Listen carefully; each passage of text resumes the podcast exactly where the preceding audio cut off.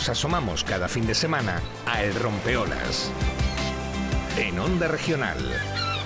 Abrimos la segunda hora en este domingo maravilloso, el último domingo ya del mes de febrero, Federico el corto, y en esta segunda hora pues seguimos la tradición.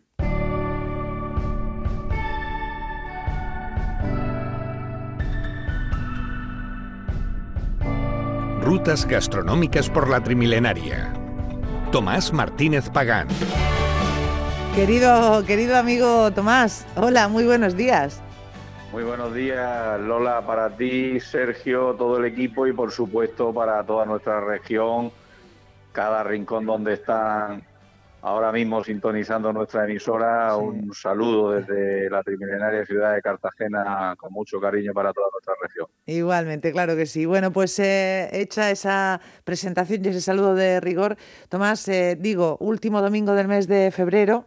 Em, en el que vamos a hacer mm, bueno, pues una recomendación, como siempre, gastronómica para todos aquellos que ya pueden venir a Cartagena, que ya podemos movernos entre municipios. Eh, casi todos tenemos la movilidad eh, ya abierta y eso, Tomás, se nota porque, eh, en fin, tenemos mucha gana de playa, de sol, aunque algún día amanezca nublado, pero aprovechamos para ir a la playa y movernos, ¿verdad? Con precaución, eso sí. La verdad es que la mayoría de los días de este febrerico el corto, que termina sin carnaval y va a empezar marzo y la cuaresma que ya hemos iniciado también sin actividad, por desgracia, en Semana Santa, pero permite por lo menos los fines de semana y las tardes pues salir a pasear con más libertad, pero claro está respetando toda la normativa sanitaria y haciéndola cumplir por lo menos a nuestro entorno y a nuestros amigos más directos, porque eh, si le llaman la atención a alguien que va sin mascarilla, después de encontrar un violento que genere situaciones no aconsejables. Por lo cual, yo recomiendo que en el entorno familiar de amigos, profesiones y demás, pues que se recomiende que tenemos que ser respetuosos y si esa cadena se va cumpliendo, yo creo que nos irá muy bien a todos y para todos. Sí.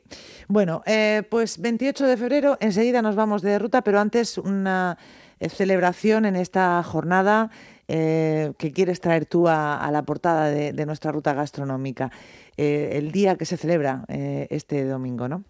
Sí, bueno, este domingo es el 28, hoy es 28 de febrero y es Día Mundial de las Enfermedades Raras. Eso es. Y este mm. año bajo el lema La investigación es nuestra esperanza.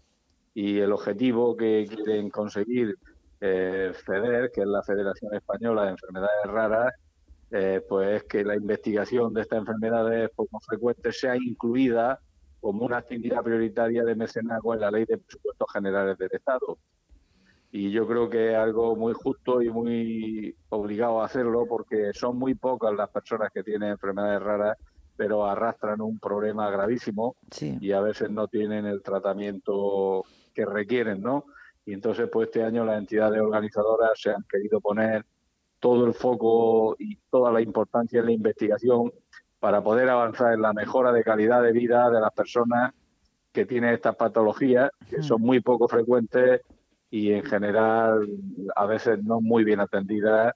Y tanto la FEDER, que es la federación, como Eurordi, que es la europea, la Federación Europea, pues quieren luchar porque esto pues tenga el tratamiento que requiere la verdad es que es un problemón para aquellas familias y aquellas personas que tienen que padecer estas enfermedades raras. Sí. Nosotros vamos a hablar, luego más adelante vamos a tener algún testimonio, bueno, vamos a hablar con una investigadora que lleva años, la doctora Encarna Guillén, que en su día fuese consejera de Sanidad, seguro que la, conoces de sobra, Tomás. Em, vamos a intentar hablar con ella, bueno, pues precisamente poniendo el foco ahí, en la investigación, ¿verdad?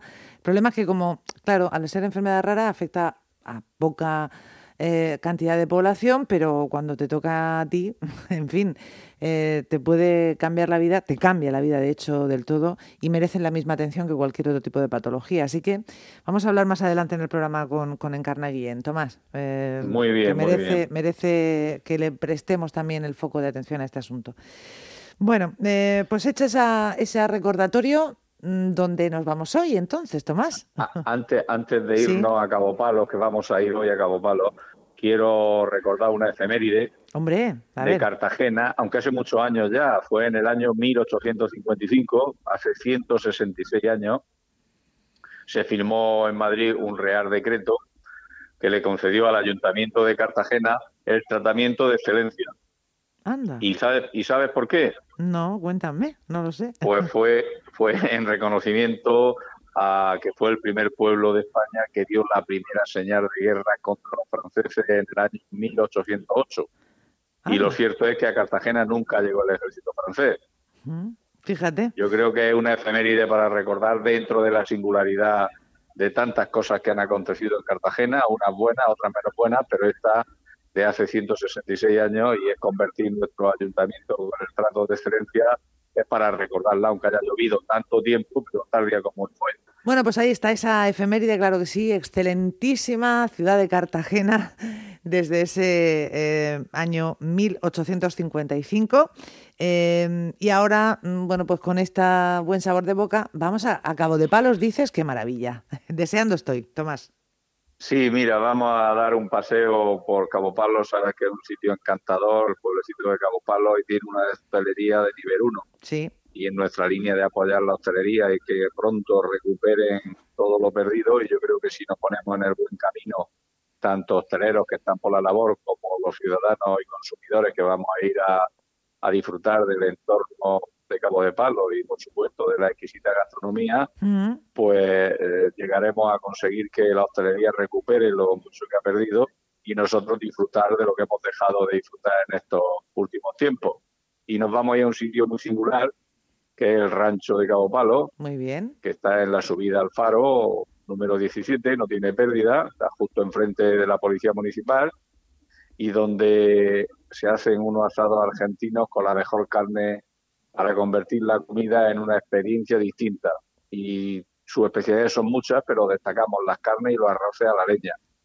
Tiene una terraza extraordinaria, desde la que se ve incluso el Mediterráneo y el puerto deportivo de Cabo Palo, y después diversos interiores que esperemos que pronto puedan tener las condiciones sanitarias para poder disfrutar de los restaurantes en su interior. Y José Luis Gestoso, que es su gerente y propietario, junto con tres negocios más de hostelería que tiene allí en Cabo Palo, pues nos ha preparado un menú súper especial. Él está pendiente de todo y yo voy a, re- voy a recomendar lo último que tomamos allí, por recomendación de él, que es una mezcla de cocina argentina y cocina española. Pues me ¿Qué te parece, parece? me parece perfecto porque es un sitio eh, realmente eso, eh, especial. Ya saben, de momento en la terraza, no podemos pasar dentro, pero la terraza sí, y también tienen comida para llevar. A ver, ¿qué te propuso eh, el chef para este menú especial en el rancho? Pues mira, vamos a hacer una entrada con unas alcachofas con foie y Pedro Jiménez. Las alcachofas ya sabes que estamos en plena temporada, son productos típicos de nuestro campo y la verdad es que lo borda el chef de cocina este plato. Vaya. Después vamos a pasar a una picada el rancho, que es un plato típico argentino, se llama picada. Y es un platito al centro que lleva chorizos criollos, troceados al estilo argentino, hechos a la brasa, que están sabrosísimos, sudando ese aceite que incluso puedes mojar luego el pan, porque el aceite suelta todo el sabor que lleva el chorizo. Sí. Unas empanadas argentinas de carne y otras de choclo. El choclo es una mazorca pequeñita de maíz que junto con cebolla, leche, huevo y manteca es un relleno exquisito para esa empanadilla y que recomiendo que las prueben porque están exquisitas. Y unas costillas a la brasa. Ese sería, digamos, el- la picada el rancho, es un plato típico argentino. ¿Qué te parece? Muy bien, me parece eh, lleno de sabores y lleno de, de autenticidad, eh, de, de fuerza, porque cho- los chorizos criollos, las empanadas, las empanadas que son exquisitas, las argentinas, en fin, eh, me parece muy bien. Y después vamos a tomar para refrescar un poquito una ensalada argentina de lechuga, queso, tomate, atún, apio y el toque típico que le da el propio chef. muy bien. Ujú.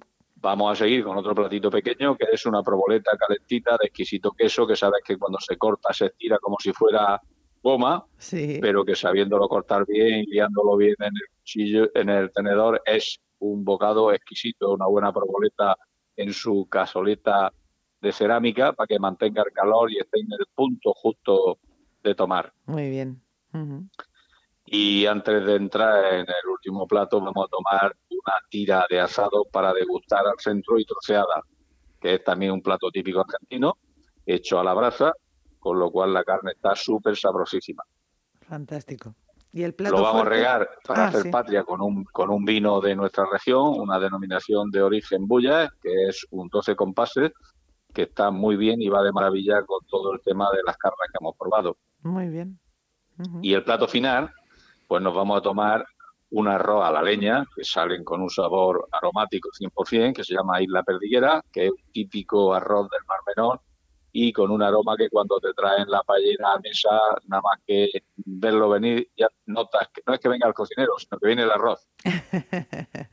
Qué maravilla. Es un arroz con, me imagino, eh, se llama Isla Perdiguera con marisco, ¿no? Con, Con, sí, pescadito pelado, todo pelado, Sí, y, y al estilo que hacen los carneros, ¿no? Un poco, no está seco del todo, pero Sí. está exquisito de sabor. qué bueno.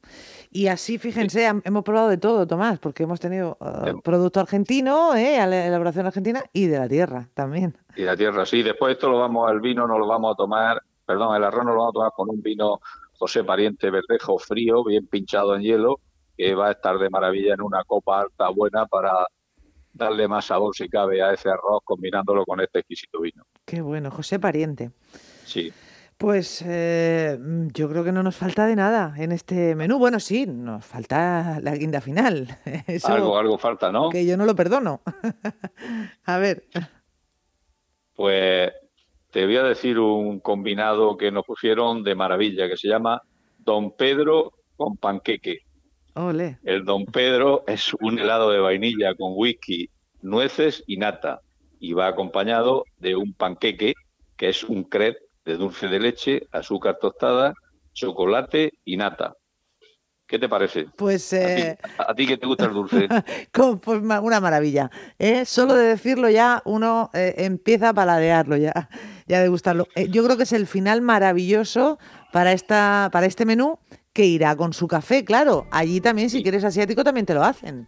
Hay café o asiático y yo recomiendo que si vamos bien de tiempo en esa terracita escuchando el tintineo de los palos de los barcos y al fondo del Mediterráneo, tomarnos una botella de cava Torelló, que es exquisito y relación de calidad-precio extraordinaria, en copa flauta larga, en tertulia y con el cava clavado en hielo y en la tertulia pues ir saboreando el buen cava y esperando poder brindar pronto por la normalidad total.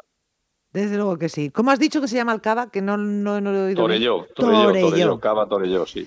Perfecto. Es un gran cava, no muy conocido, pero relación calidad-precio exquisito y que José Luis Gestoso lo tiene allí y que te lo promociona y te lo recomienda. Muy bien.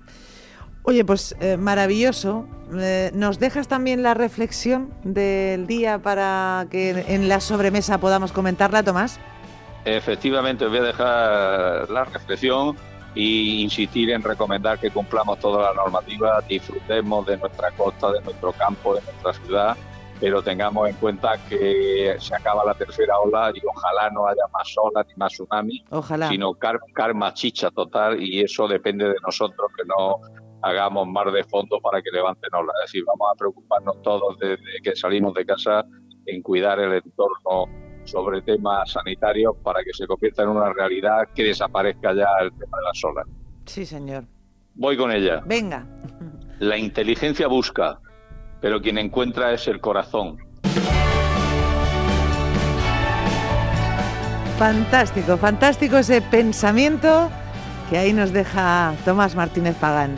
Querido amigo, nos vemos por Cabo de Palos, ¿eh? Eh, dando un paseíto o en una de sus terrazas. Muchísimas gracias por habernos acompañado esta mañana, Tomás. Guardando la distancia siempre. Sí, y un abrazo muy fuerte para vosotros ahí que estáis haciendo este domingo maravilloso para todos los que os escuchamos y saludos para toda nuestra región. adiós, adiós.